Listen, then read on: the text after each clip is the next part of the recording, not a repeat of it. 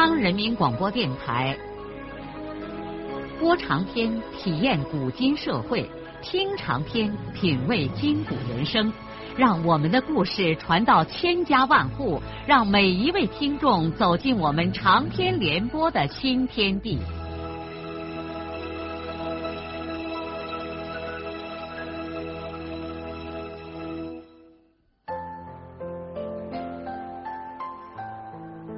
听众朋友，请继续欣赏荣获茅盾文学奖的、由中国文联出版社出版的路遥的长篇小说《平凡的世界》，由李野墨演播。日常生活的纷繁，不会让人专注的沉湎于自己过去的不幸。即使人的心灵伤痕累累，也还得要去为现实中的生存和发展而挣扎。对于金波来说，他不能安于在邮政所当一名搬运邮包的临时工。他的理想并不远大，只是想当一名汽车司机。他梦想有一天自己能够正式开车。让他的生活和心灵随着车轮在大地上飞腾。他最怕过那种安宁的日子，把自己的精神与痛苦的内心世界。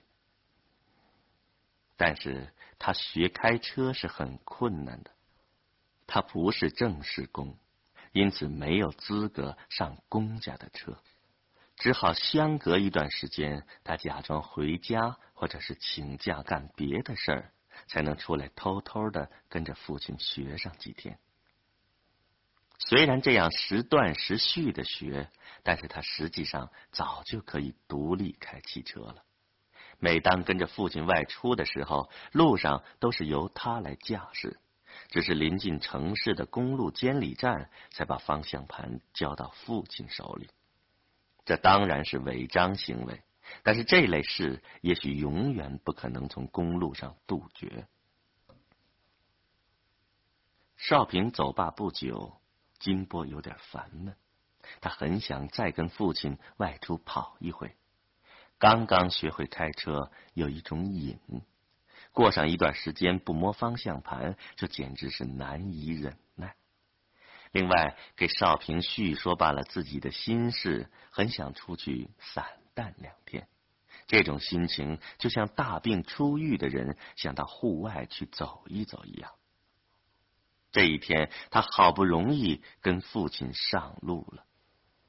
像往常一样，出了黄元城不久，父亲就把车停在路边，两个人换了一下座位，金波便接替父亲驾驶着汽车在公路上飞驰起来。他异常的兴奋。那种把自己的身体和飞奔的汽车完全融为一体的快感，是外人难以知晓的。金俊海坐在儿子身边，一边抽烟，一边机警的注视着前方，看来随时都准备为儿子排除紧急事故。他是个容貌和内心都很和善的人，不像有些山区的汽车司机那样傲气十足。多少年来，他在公路上没有出过什么大差错，年年都能在单位上领上一张奖状。大半辈子了，无论是他本人还是他的家庭，日子过得都很平静。作为一个普通的汽车司机，生活虽然不很富裕，但也不紧吧。老婆娃娃吃穿不缺。家里的木箱里头还常常压着千儿八百的积蓄，但是金俊海现在心里头却有了大熬煎了。他发愁儿子的工作，他知道儿子不愿意回双水村劳动，他也舍不得让儿子回去。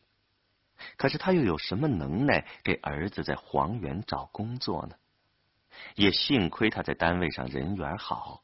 要不金波的临时工，怕也干不了几天，就让单位上打发了。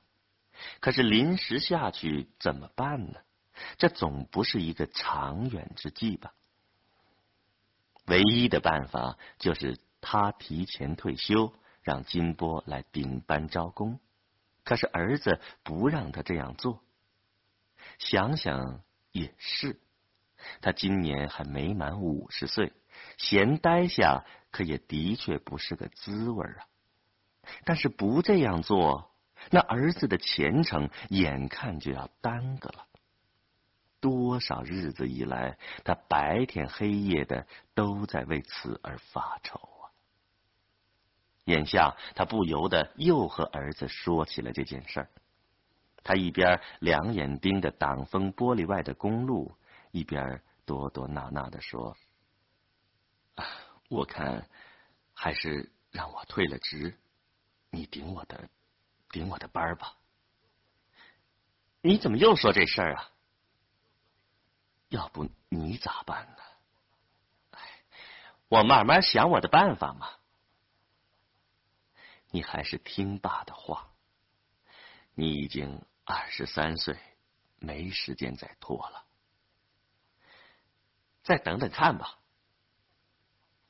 要是公家政策变了，不让顶班招工了，那可就麻烦了。听了这个话，金波不再言传了。父亲的这个提醒倒使他一惊。是的，中国的这类政策常常是说变就变。往往一夜之间赶不上趟，就把人的命运改变了。但是金波的确不忍心从父亲手里头把方向盘夺过来。对于一个有血性的青年来说，自己无力谋生，靠剥夺父亲在这个世界上活着，即使不算是堕落，那也实在是脸上无光。过了好一会儿，他才对父亲说：“再等一等看吧。”金俊海叹了口气说：“还能等出个啥结果来呀？”午饭之前，父子俩就到了双水村。他们把汽车停在田家阁涝这边的公路上，就趟过东拉河，回金家湾那边的家里去吃饭。这趟车的终点在沙漠中的一个城市里。通常到了双水村之后，金俊海就留在家里，由儿子一个人去完成这趟公差。如果单位上知道了金俊海是如此的不忠于职守，恐怕他那张年终奖状是领不成了。生活中的好人也常常干这种错事。吃过午饭之后，金波就一个人开着车继续向北行驶。越往北走，大地就越荒凉，山脉环谈起来，人烟村舍逐渐的稀疏了。临近黄土高原另一个地区所在地的城市的时候，已经出现了沙丘。穿过这座塞上古城，越过秦时残断的古长城线，黄土就几乎完全消失了。展现在眼前的是一望无际的大沙漠。公路在弧线优美的沙丘中蜿蜒曲折的延伸。路面常常被沙子掩埋，甚至都看不清楚了。在沙漠中行车是十分令人痛快的。尽管路面不好，但是车辆少，不用担心碰撞。即使是乱跑，也没什么大危险。柔软的沙丘不会碰坏汽车的。一到沙漠上，金波就感到心情无限的舒展开来。视野的开阔使他想起了一望无际的青海大草原，在他看来，那无边的沙丘不是静止的，而像滚动的潮头涌涌而来。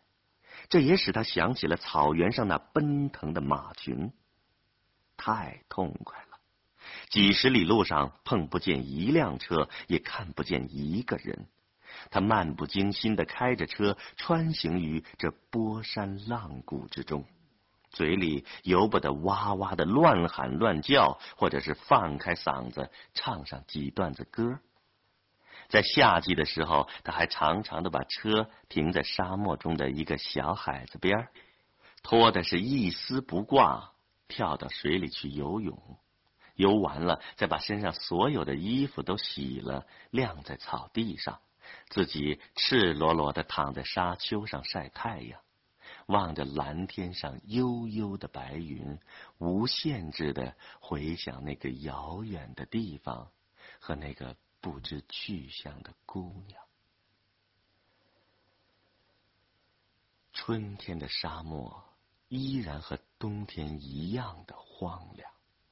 天地被风沙搅成了灰漠漠的一片，太阳像一面水银剥落的破镜子，没有花朵，没有绿色，所有的海子上都飘着大块的浮冰。金波开着汽车，在这条既熟悉又陌生的道路上颠簸着行进。天已经接近黄昏。远处隐约出现了一个黑点，那看来是辆汽车，好稀罕呢！半天才碰上一辆，但是那个黑点似乎一直没有移动。毫无疑问，这辆车抛锚了。车坏在沙漠里可是件头疼的事儿，能把人活活的急死。按照惯例，沙漠里所有过路的汽车都有责任帮助一辆不能动弹的汽车，这是严酷的环境迫使人遵从的一条准则。因为谁都有可能碰上这种倒霉的事儿。金波把车开到这辆坏车的地方，就停了下来。下车以后，他才惊讶的看见，原来这辆车是李向前和润生开的。这可碰了个巧，润生和他姐夫在困境中看见金波，就像是看见了援兵，亲热的跑过来拉住了金波的手。金波问向前：“哪儿坏了？”他和向前不熟悉，但是认识，也知道向前和润叶姐过不到一块儿的事儿。向前搓着两只肮脏的手，着急的说。还没找见毛病，可能是油路出了毛病吧。金波虽然是个新手，但是不管不行，也就过去和他们一块儿寻起毛病来了。三个人一块儿一直弄到了半夜，才把向前的车修好。他们都已经很累了，就决定先在驾驶楼里迷糊到天亮再走。向前拿出来一瓶酒，硬要和金波喝上一轮子。润生不喝酒，就先到金波的驾驶楼里睡觉去了。金波和向前两个人坐在这面的驾驶楼里，嘴对着酒瓶子，一人一口的喝起来。驾驶楼外面，囚禁的蒙古风在吼叫着。大地虽然不是一团漆黑，但是什么也看不清楚。两个人静静的喝着酒，醉眼朦胧的透过挡风玻璃望着外面浑浑沌沌的荒野。向前灌了一口烧酒，长长的吹了一口气，问金波：“你成家了没？”没。金波拿过向前递过来的酒瓶，也灌了一口。那有没有对象啊？没。哎，没了好。女人呐，向前又灌了一口老酒。金波沉默的仰靠在座椅上，感到胸口烧烘烘的。向前也确实有点迷糊了。女人。是酒，让你迷迷糊糊；女人又是水，就像中学化学书上说的，无色无味，无情无义哟。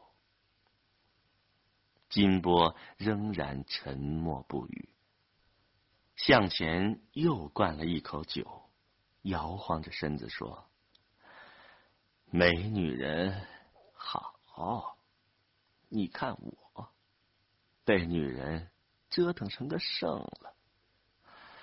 虽然结婚几年了，除过这脸上挨过我女人的一记耳光，还不知道女人是个啥呢。我这一年四季的跑啊跑啊，这心里头常想，什么时候我跑累了。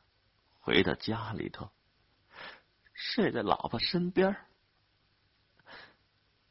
唉，现在这样活着，还不如死喽。金波也有点晕乎起来。哼，天下女人多的是，还没你个老婆。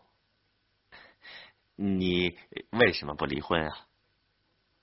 离婚？向前吃力的扭过脸，瞪着一双被酒烧红的眼睛，莫名其妙的看着金波。你说叫我离婚，我死也不离。为什么不离？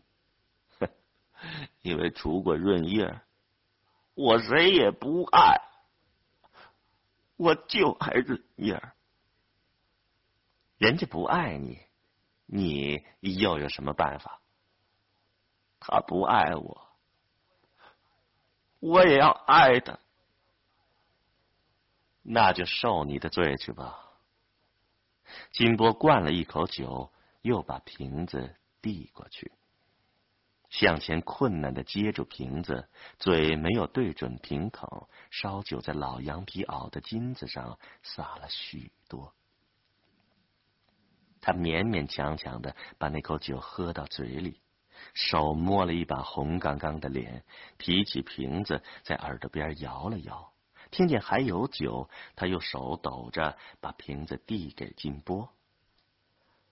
要说受罪，嘿 嘿那你老哥是受坏了。有时候我一个人开车。一边开是一边哭，开着开着就不由踩住刹车，我跳出驾驶楼，抱住路边的一棵树，我就把那树当我的老婆，我亲那树，咬它，咬得满嘴流血呀！兄弟，你不要笑话，你年纪小。没尝过这滋味这人呢，为了爱一个人，那是会疯的呀！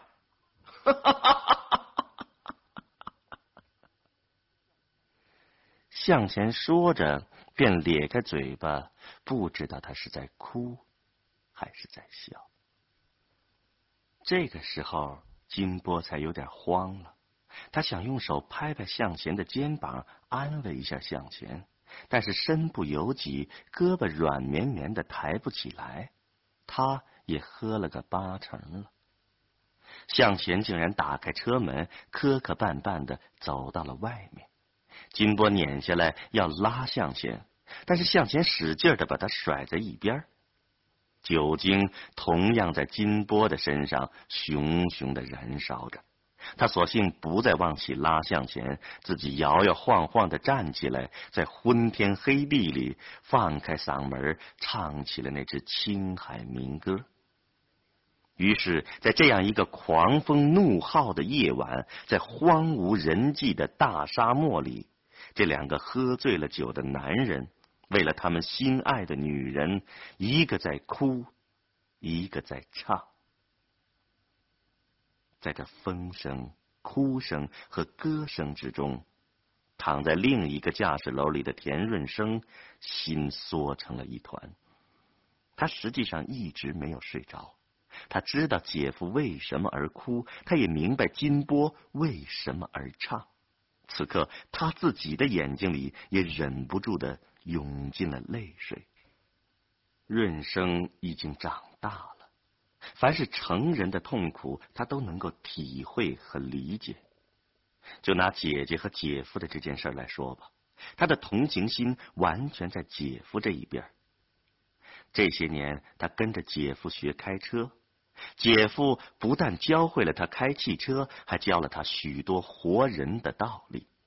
他在心里头很敬重姐夫，他不能理解姐姐为什么不能和这样一个好人在一块过光景呢？一种男性的豪壮气概在田福堂这个瘦弱的儿子的身上苏醒了。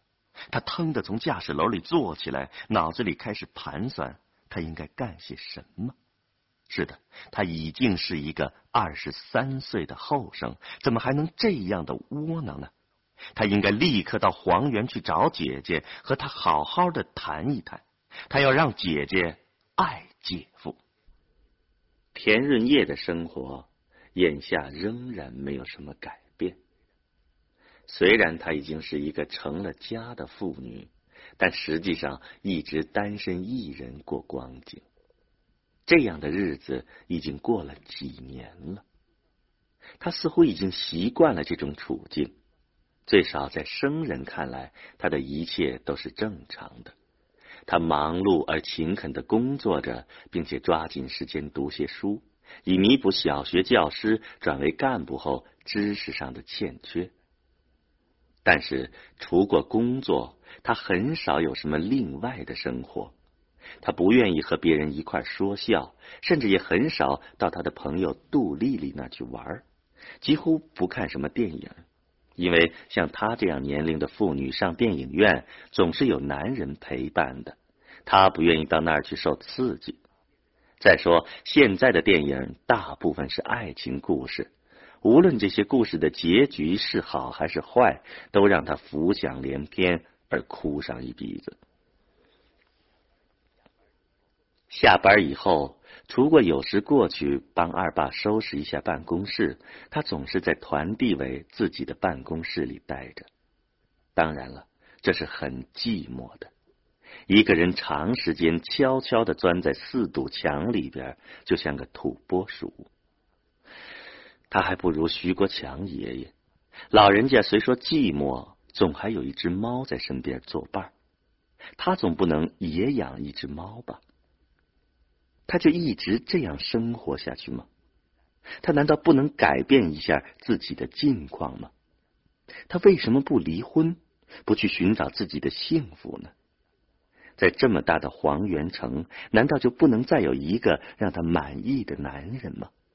他是不是一辈子就要过这种修女式的生活了？一切都说不清楚。对于有些人来说，寻找幸福是一件不容易的事儿，摆脱苦难同样也不容易。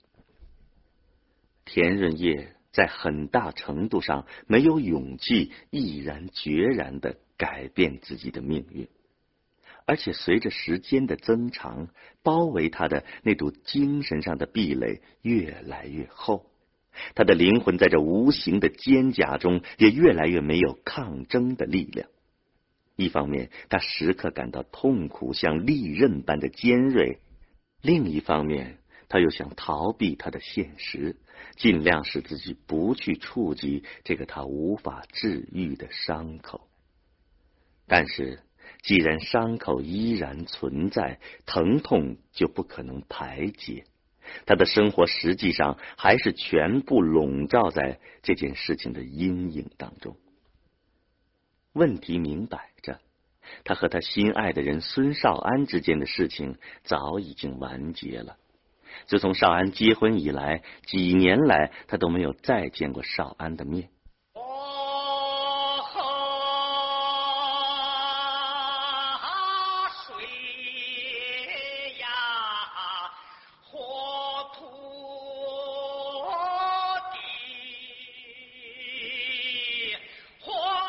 的长篇小说《平凡的世界》今天就播送到这里。